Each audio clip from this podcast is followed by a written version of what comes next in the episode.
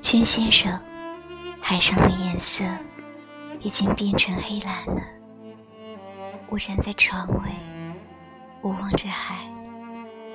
我想，这若是我一个人，怎敢度过这样的大海？只是黄昏以后，我才给你写信。舱底的空气并不好。所以船开没有多久，我时时就好像要呕吐。虽然吃了多量的胃粉，现在船停在长崎了，我打算下去玩玩。昨天的信并没写完，就停下了。到东京再写信吧。祝好。因七月十八日。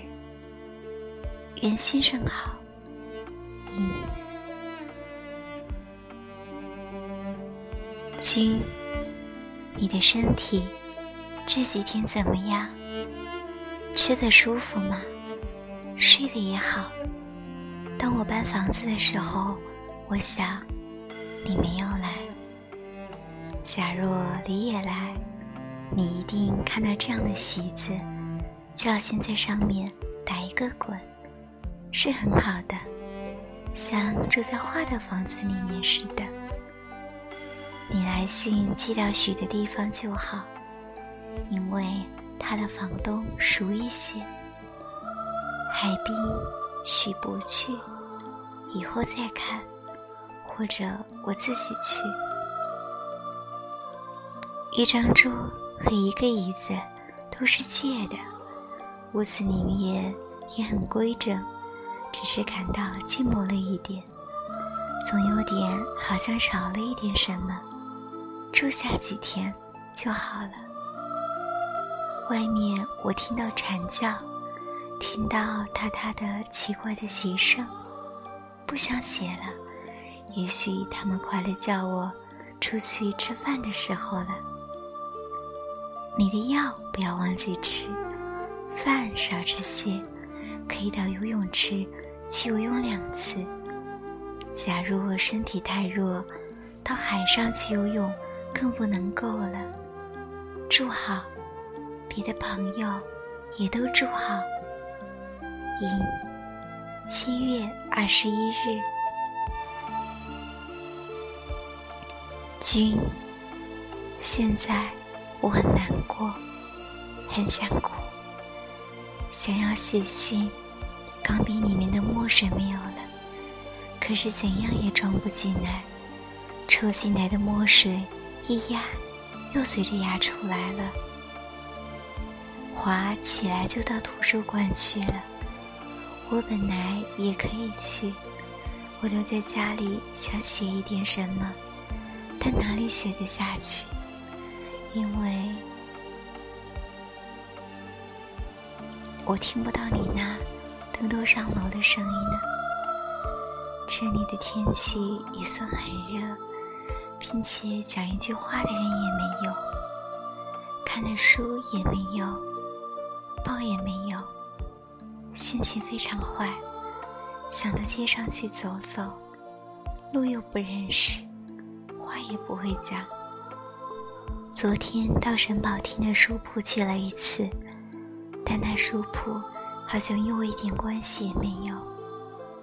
这里太生疏了，满街响着木屐的声音，我一点也听不惯这声音。这样一天一天的，我不晓得怎样过下去，真是好像冲去西伯利亚一样，比我们起初来到上海的时候更感到无聊。也许慢慢的就好了。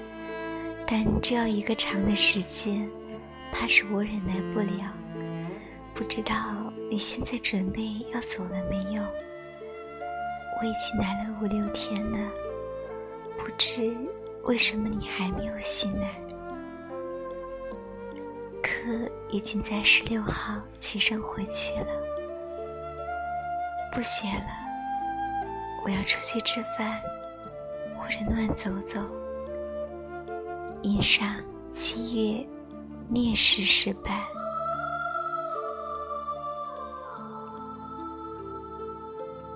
君，接到你第四号写的信，现在已过好几天了。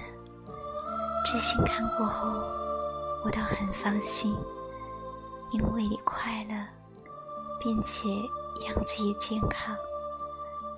稿子我已经发出去三篇，一篇小说，两篇不成形的短文，现在又要来一篇短文。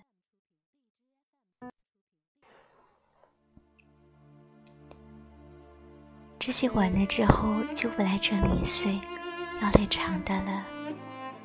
现在十四号，你一定也开始工作了几天了吧？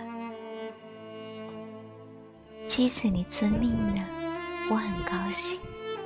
你以为我在混光阴吗？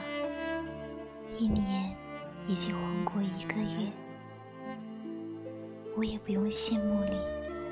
明年阿拉自己也到青岛去享清福，我把你请到日本岛上来。一八月十四日。